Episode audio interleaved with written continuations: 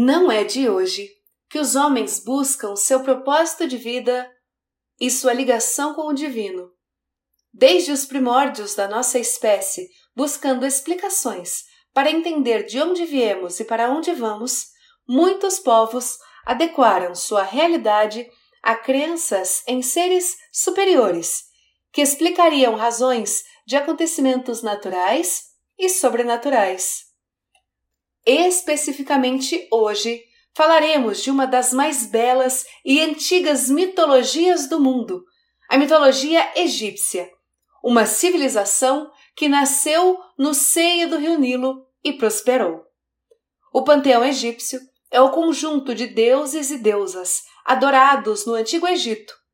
Essas crenças até hoje são estudadas e observadas a fim de entendermos nossas próprias origens. Boa noite, pagãos! Bem-vindos ao podcast Pagão. Eu sou a Miriam do Carmo. Eu sou o Michael Lorkevix e este é o podcast Pagão.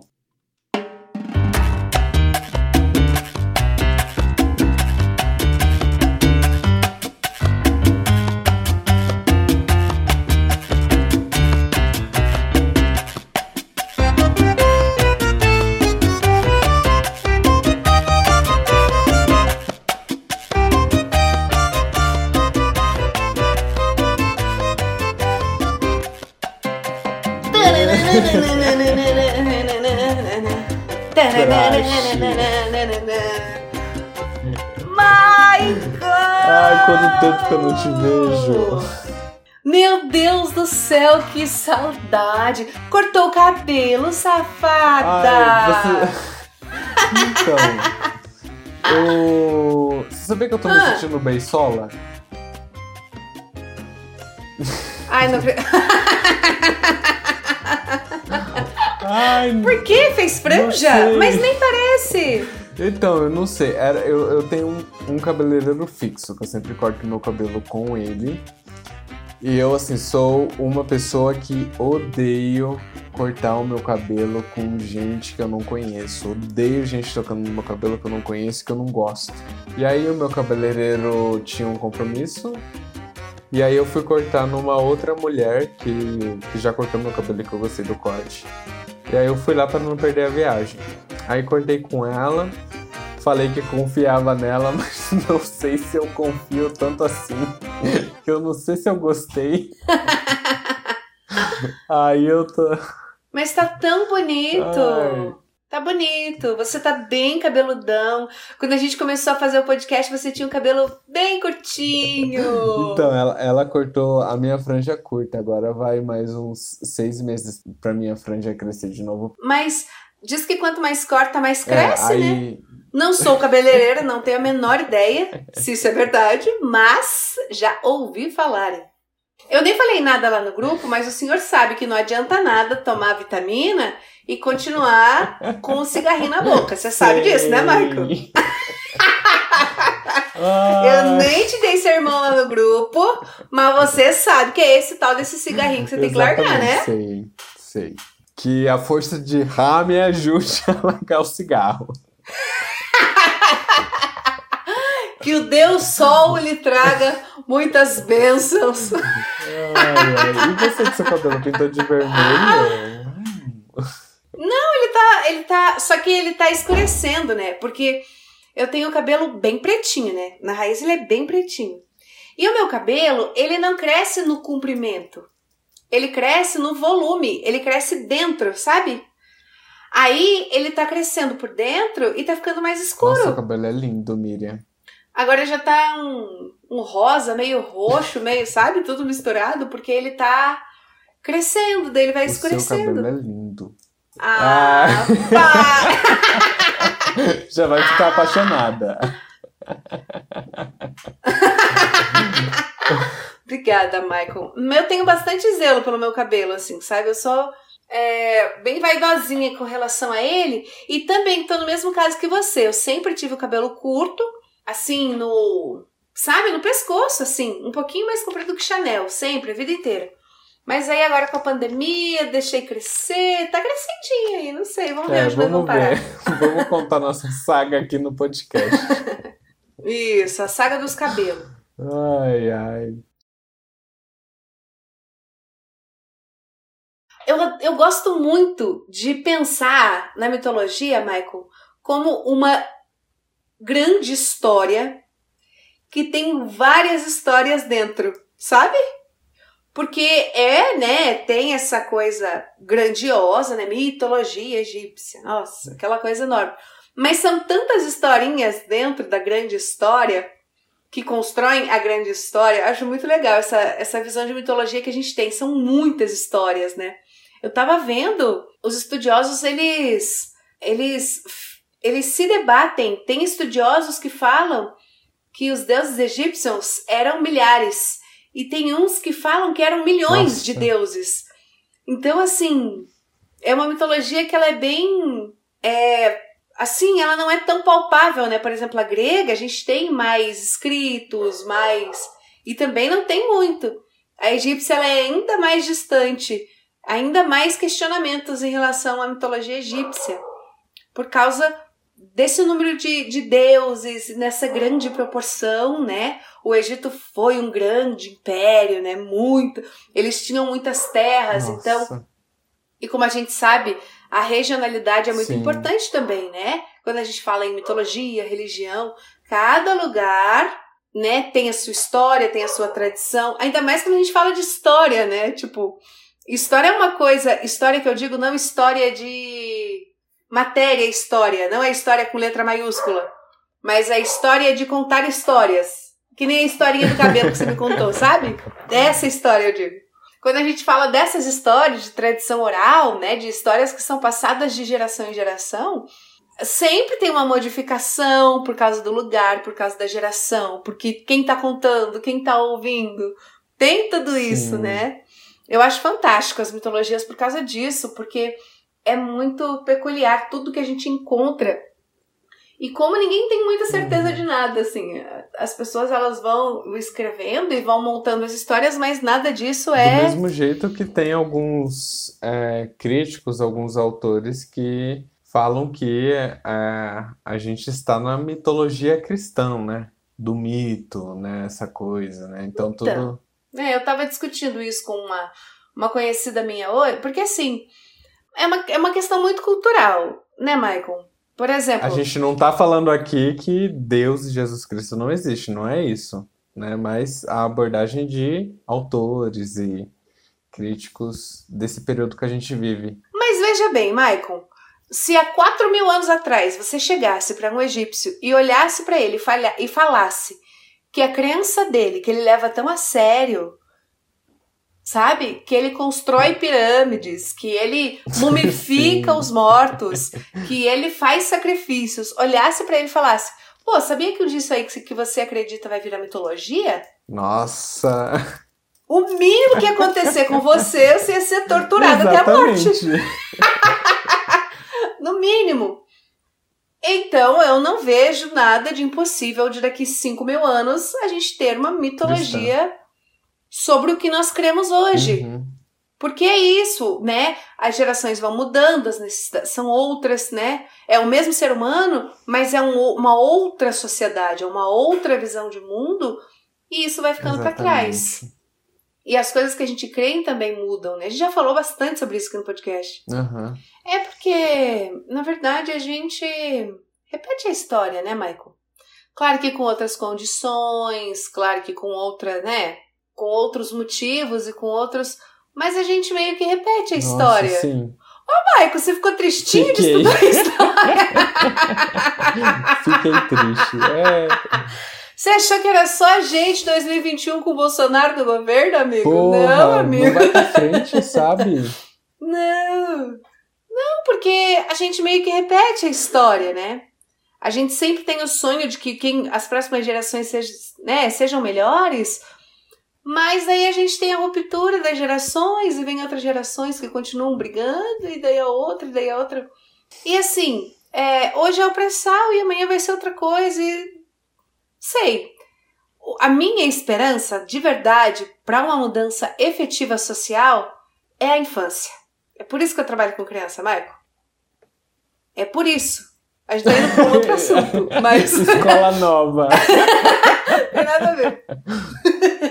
mas é por isso que eu trabalho com infância, porque é o único lugar onde eu vejo que a gente pode começar a romper padrões. E quando que você percebeu isso? Porque as pessoas mais velhas é muito difícil. Pode ver que quanto mais velho você fica, mais enraizado você fica. E isso não é só nas ideias, isso é em tudo. É mais difícil aprender, é mais difícil. Entendeu? Tudo. Quando você acredita em algo, fica mais difícil quebrar paradigmas. Uhum. Na infância, mesmo trazendo muita coisa, porque a criança não é um. Essa ideia de que a criança é uma folha limpa que você vai escrever e o que você escrever ela vai armazenar, não é bem assim que funciona. A criança ela chega na escola, nos ambientes escolares de educação, com uma com um conhecimento que é dela, da família dela, da sociedade dela, que até então é a família. Mas ali você consegue quebrar paradigmas, você consegue trabalhar com essas questões, você consegue modificar pensamentos. É, eu acho muito interessante, muito bacana, Michael, a história da criação do mundo da mitologia egípcia. Na verdade, as histórias de criação do mundo das mitologias são bem parecidas. Principalmente com, com um livrinho chamado Bíblia. Mas enfim, deixemos para um outro para um outro episódio. É, Vamos nossa, falar da mitologia egípcia. Como eu falei na introdução, a mitologia, a mitologia não, a civilização egípcia nasce no seio do Rio Nilo, né? Então, uhum a gente tem lá o deserto, Egito é, né, é deserto. E a gente tem o Rio Nilo, que é o que dá condições de sobrevivência para os egípcios naquela época antiga. Então, obviamente. Que desenvolveram a agricultura, tudo. Uhum. Então, obviamente, a mitologia egípcia, a criação do mundo para a mitologia egípcia vem da água. É aquilo que eu falei antes, né? O humano imita, ele tira as experiências dele e coloca dentro das suas crenças, né? Acho muito legal que Num, Num era o primeiro deus, ele era um deus sombrio e ele era uma água parada e escura. Ele é a fonte do princípio do universo e de todos os elementos. Então, Num, além de ser todos os elementos, ele é a água. A água, na mitologia egípcia, são todos os elementos, né? A água tem essa, esse aspecto sagrado por causa disso que eu falei, que é uma civilização na beira do rio, que existe por causa do rio, né? E aí é tão bonito, porque daí assim, Num é a água, né? É uma água escura, é uma água calma, parada. E nesta água nasce uma flor de lótus. Só que dentro desta flor de lótus, que nasceu de Num, nasce o deus Ra, que é o deus Sol. E é o deus Ra que é o deus dos deuses, que dá a vida a outros deuses. Aí, como ele é o deus do sol, Michael, ele de dia sai da flor, anda pela terra para guardar né, as pessoas, para guardar os ambientes. Mas à noite ele precisa descansar. Então à noite ele volta para dentro da flor de lótus. A flor de lótus se fecha, porque a noite é escuridão, não tem sol à noite, né? Uhum. A flor de lótus se fecha e o deus Ra fica lá até no outro dia para descansar. Acho tão bonito. Acho uma graça, Michael. A imagem de uma flor ficar abrindo e fechando, sabe? Ao tempo que vai amanhecendo e anoitecendo, amanhecendo e anoitecendo. Aí nasce Ra, super jovem, né, e tal, muito forte. Tem algo bem interessante na mitologia egípcia que Ra também precisa passar, assim como Zeus na mitologia grega precisa e mata pai, e não sei o quê, e briga com Deus, e briga com todo mundo, é aquela confusão para ser o Deus Sim. principal, né? Ra também passa por muitos desafios para virar uma autoridade, para ser quem ele é, né? Ele também passa por vários desafios, enquanto ele é um deus jovem. Isso é muito curioso na mitologia egípcia também. Os deuses envelhecem. Eles não morrem, né? São imortais, óbvio, são deuses. A não ser a história de Osíris, que é bem interessante, mas é mais pra frente. Mas eles envelhecem, o próprio deus Ra é, envelhece. Bem legal, assim, eles são supremos. Olha que interessante essa visão de Deus, é, Michael. Eles são seres supremos, seres que né, a natureza obedece, que mandam na natureza, mas são deuses que envelhecem. Por quê? Porque na época, na sociedade, a velhice é vista como sabedoria. Então, para um Deus ser sábio, ele precisa ser velho. Se eu tenho um Deus que é meio jovenzão, bonitão, marombão, dararã, ele não tem credibilidade de um Deus para aquela sociedade, porque naquela sociedade as pessoas mais velhas eram símbolo de sabedoria. Então o Deus envelhece para ficar sábio, porém não morre, ele é imortal. Ai, é tão, tão legal. Nossa, isso é. Essas análises que a gente pode fazer, né? É muito legal. Bem. Aí tem, a, tem uma história é com Isis. Eu gosto muito de Isis, ela é conhecida como a Deus Mãe, né? Ela é ali. Ela é esposa de Ra, depois ela vira esposa de Osíris, mas por causa desse tempo deles, né? Existe um tempo ali que eles percorrem para envelhecer e tudo mais. Mas eu vou ler para vocês. Então, a gente tem Num, que é o criador de tudo, né? É o primeiro deus dessa rica linhagem. Num, que é a água, que eu expliquei para vocês. A gente tem o deus da terra, Gebi, a deusa do céu, Nut. Esse T tem uma pronúncia diferente, né? É Nut, Nut. tem esse. E o Ra, deus sol. Geb e Nut, o céu e a terra, tiveram quatro filhos. Tá? Acompanha aí, Michael. Michael e ouvintes, acompanha aí. Então, Geb, eu, eu não sei se fala Gab, gente, ou Jeb, ou, porque né, tem essa questão da língua da época, enfim. Inut tiveram quatro filhos: dois homens, Osíris e Seth, Sete, né? E duas mulheres, Isis e Neftis. Osíris casa com Isis e Sete com Neftis. Aí, o que acontece? Tem uma história bem legal, Michael. Falei pra você que esse episódio ia ser história atrás de história, não falei? Sim. História atrás de história. Legal não, né, gente? É interessante, não, não é muito assim bacaninha. Mas é o seguinte, Osíris, ele recebeu a, a quando ele nasce, porque ele era um pouco mais sábio, que nem eu falei, tinha ele e Seth, né, Sete perceberam que Osíris era um pouquinho, tinha um pouquinho mais de sabedoria, sabe? Que ele tinha uma outra desenvoltura perante as relações humanas. Ele é considerado o deus do julgamento, se eu não Isso. estiver errado. Mas né? calma, depois dessa história. ele é sábio e ele foi entregue a ele a soberania sobre a terra e os homens, para ensinar a agricultura, as leis. Todo mundo gostava de Osíris. Sabe aquele sabe assim, o papai pop, tipo, aquela, aquele do povão, vezes é aquele cara assim, ui, e aí galera, como é que vocês acordaram hoje? Come pastel com todo mundo. Firmeza, galera, é nóis. Uhum. Só que. Cadê a Brahma? Só que isso é, fez nascer uma inveja no irmão dele, Seth, né? Fez nascer uma inveja, um ciúme, né? Putz, como é que meu irmão. Todo mundo gosta desse cara aí, é chatice do caralho. E Ai, Seth faz, assim, faz muitas coisas para tentar destronar Osíris. Resumindo a história, ele em segredo tira as medidas de Osíris, mas assim, em segredo. Depois, sem testemunhas, ele faz uma arca, uma arca magnífica, assim, sabe? Tipo um túmulo um túmulo com, com as formas e uhum. com as medidas de Osíris. Aí ele faz um banquete, né? Sete manda trazer essa arca. Todos os convidados ficam de boca aberta. Nossa, que arca linda, né? Que, que coisa mais maravilhosa.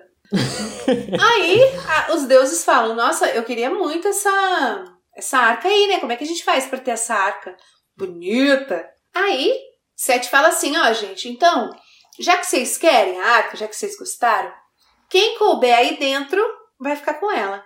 Só que vocês lembram que, ela, que, ela, que ele fez nas medidas de Osíris, né? Vocês estão lembrados desse. Nossa. Tá. Que ardiloso.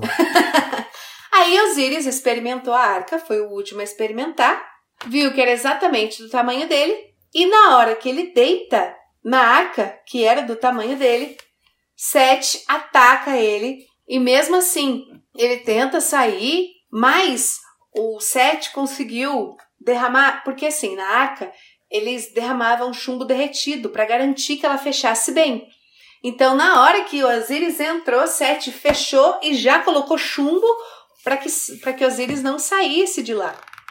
Eu sei que eles brigam, brigam, e é, Sete pega essa arca e manda.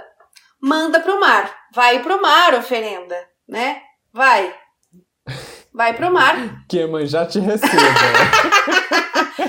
que Emanjá te receba, né?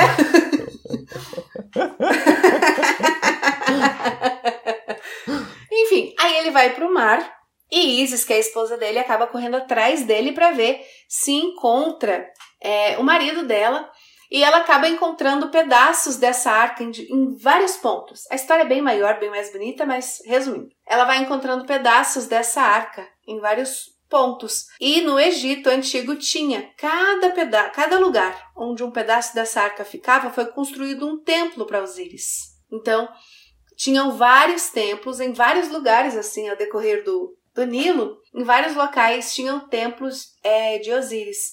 E por isso que ele é o deus da sabedoria. Porque como ele foi, ele foi traído pelo próprio irmão e acabou nessa aventura da arca e ele é o deus do submundo, Osíris. E é ele que, que tem que ter sabedoria para julgar os, huma, os humanos, uhum. porque ele era sábio. Então ele acabou ficando com essa parte específica. E mitologia é assim, Michael. É uma história que vem da história, que daí tem outra história, que daí porque daí essa história da Isis caminhar, aí tem várias histórias dentro da história. É, Isis se disfarça, daí ela tem um filho que quer pegar, né? Que quer destronar Sete. E daí aquela, aquela coisa é toda cheia de história. Mas a mitologia egípcia, ela é muito rica e eu acho que o que a gente pode, o que, o que pode chamar muita atenção dessa mitologia egípcia é que esse berço que foi o rio Nilo, é o início da nossa civilização. Porque eles não estavam tão errados assim, né? Hoje, com ciência, a gente sabe que o que começou a vida na Terra foi a água, foi água. Foi chover um monte, Sim. foi ter os seres aquáticos, depois a evolução. Mas, mesmo sem ter esse conhecimento científico, naquela época, igual você falou, 7, 8 mil, 9 anos mil anos atrás, eles já entendiam que sem água aquele lugar não ia sobreviver. Tem uma história muito legal, porque o Nilo ele inundava, né?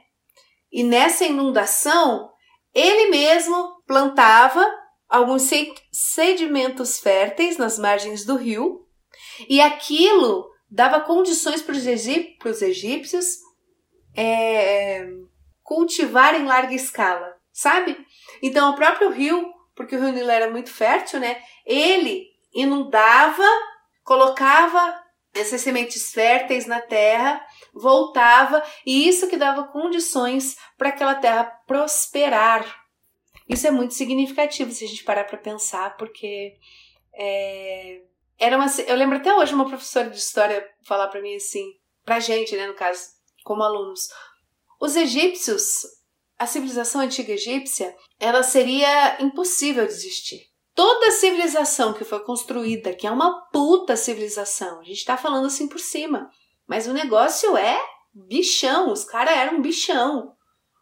Tudo que eles construíram foi a partir do Rio Nilo. Foi o Rio Nilo que possibilitou a vida naquela região. E eles construíram a mitologia deles em cima desse conhecimento de que a água é a vida e que a vida deles dependia do Rio Nilo. Bonito, né? Uau, sim. Nossa, que coisa, não? Você tava, você tava falando da, da deusa Nut, ou Nut, eu falo Nut, E eu pesquisei justamente sobre ela. Ai, que legal. Sabe por quê? Por quê? Eu tenho uma gata que se chama Nuti. Ai, que legal! Que legal! A primeira gata que eu tive, porque eu sempre, sempre quis ter gato. Não sei o que, que eu tenho com gato, que eu sempre quis ter gato. E eu não gosto de cachorro. Quer dizer, não gosto assim de ter, de cuidar, mas tipo, ah, dou um carinho, dou um. O que que é essa cara aí? Porque eu, eu sou dog lover, Michael. Não, não venha, eu sou dog lover. Eu não me dou bem com gato, assim. Eu- Acho que eu não, eu não me vejo tendo gato, mas, putz, cachorro, cara. Cachorro é. Nossa, cachorro. A sua cara, ter cachorro. É sua eu cara ter gato também. E aí, quando eu fui ter a Nuti, eu pensei, cara, eu quero uma gata cinza. E fui atrás de uma gata cinza. E daí veio a Nuti. E aí eu fui, o nome dela, assim, pra mim escolher, eu pesquisei no Google, né? Digitei nomes egípcios, nomes gregos, nomes romanos. Fui atrás de um nome ali e encontrei Nuti que no site que eu encontrei dizia que era deusa da noite. Eu pensei, nossa, é a cara dela. É Nut, é Nut que vai ser. É mesmo. Uhum. Uma das primeiras deusas. E aí eu me aprofundei um pouco na história da Nut, ou Nut, né? Mas eu falar Nut, que eu, eu, eu falo Nut pelo costume da minha gata. Então, Nut, só antes de você terminar, né? Nut, ela é a deusa do céu. Exatamente. Só que, como tem isso, como tem Ra, que é o sol, em alguns lugares e alguns estudiosos afirmam que ela é a deusa da noite, mas por quê? Entendeu? Aham. Porque de dia já tem Ra, que é o sol Uhum. que ilumina, né? Entendi. Entendeu, né? E... Ra é invejoso. E eu já vou contar porque Ra é invejoso. De Nut. Ah, então conte, conte, conte. Adoro histórias. Então, a, a Nut, ela é a deusa da imensidão do céu e de todos os corpos celestes. né? Então, ela é mãe dos céus e ela é a deusa que recepciona as almas das pessoas mortas no Antigo Egito. Essa frase que eu falei no início do episódio na introdução, ela está escrita no túmulo de Tutankhamon. Nossa, famosíssimo. A gente, ele passou aqui em casa semana passada. Muito querido, uma pessoa assim que eu vou realmente lembrar dele com muito amor, porque nossa, uma pessoa assim Ai, muito que querida assim, de verdade. Eu vou até chamar pra ele vir mais vezes. Ele Quem que é esse cara, Michael? Ele foi um é um faraó. faraó? foi um faraó Ah! no... É que você falou o nome dele tipo super famoso. Mas ele é famosinho. Ele é famosinho. Mas eu não, eu não fui atrás da história dele, não, então não sei quem que é, mas ele é famosinho, sim.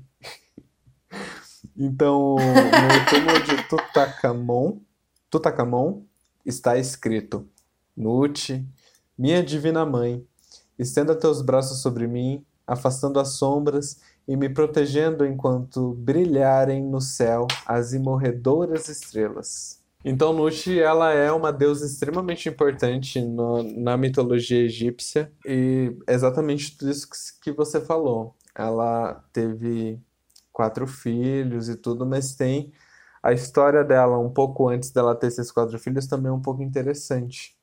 E qual que é a importância da Nut no- na mitologia egípcia? A Nut, ela traz a potência do céu que abriga, acolhe, aquece, refresca e alimenta toda a civilização. Então ela é bem importante por causa disso. E ela é filha de Tefnut, é a deusa das nuvens e da umidade. E ela é filha de Shu, deus do ar. Ela também é irmã, veja bem, irmã e esposa de Geb, que é o deus da terra. Geb também é filho de Tefnut e Shu. É, é que eu chamei de Gabi. E aí, Gabi? Super íntimos. Vou chamar pra eu tomar. E aí, Chama- Gabi? Vou chamar pra... Ah, mas é que É. a língua é complicada mesmo. Mas se escreve G-A-B, gente. Então, vocês decidem quem falou certo e quem falou errado. Isso. Ó, se escreve G-A-B. O Michael falou que é Gabi. Eu falei que é Gabi. Vocês, ouvintes, que decidam quem falou Vamos certo fazer uma aqui. enquete. e aí, a Nut, ou Nut, viveu momentos tórridos com Gabi abraçando-se tão forte que nenhuma molécula de ar era capaz de passar entre este casal, entre o céu e a terra, entre Nut e Gabi. E aí, Shu, que era o pai de Nut, ele se transformou em vento para separar o céu da terra, separar Nut de Gabi. E aí é por isso que ela é retratada como uma mulher arqueada. Ou seja, os devotos de Nut pintavam ela, pintavam a sua imagem no interior de sarcófagos. E é por isso que as imagens de Nut são imagens de uma mulher curvada com estrelas do universo ao longo do seu corpo. E por que que ela é uma mulher curvada? Justamente por causa dessa passagem de Shu, que tentou separar Nut de Gabi. E aí ela é uma mulher arqueada e é- as únicas partes do corpo dela que tocam na terra são as mãos e os pés, que representam os quatro pontos cardeais. E aí você falou da flor de lótus, e aí é, é aqui que eu entro com Ra. Porque, os, porque pelo que eu estudei, o sol ele nascia no ventre de Nut, viajava por todo o seu corpo, e ele se punha na boca, e ele se punha na boca dela ao entardecer. Nascia no ventre dela e se punha na boca dela. E aí é por isso que dizem que a Nut é a porca devoradora de filhotes, porque eles têm algum, o povo egípcio tem uma relação com a porca, com relação a filhos e tudo, e é por isso que ela leva esse essa espécie de Apelido. isso, exatamente. Apelido carinhoso. Que eu não gostei. Que não tinha nenhuma porca. E aí também ela é a deusa da morte e também do renascimento, porque ela acompanha os mortos, ou seja, ela protegia os mortos durante a passagem deles para o submundo. E é por isso que os devotos pintavam a sua imagem no interior dos seus sarcófagos para garantir o seu renascimento, porque era a noite responsável por isso. Povo esperto, hein? Ó, povo esperto. E aí, algumas características da Nut re- correspondentes à cor diz que ela é as cores que correspondem à Nut é azul, prata e dourado. E por exemplo, a minha Nossa, eu gata, não sabia.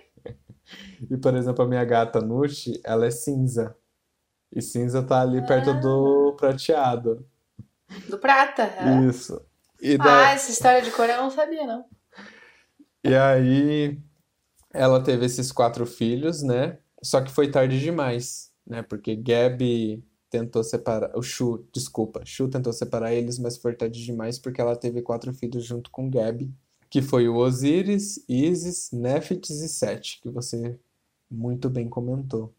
E aí, por isso que ela é também muito ligada ao nascimento e à fertilidade.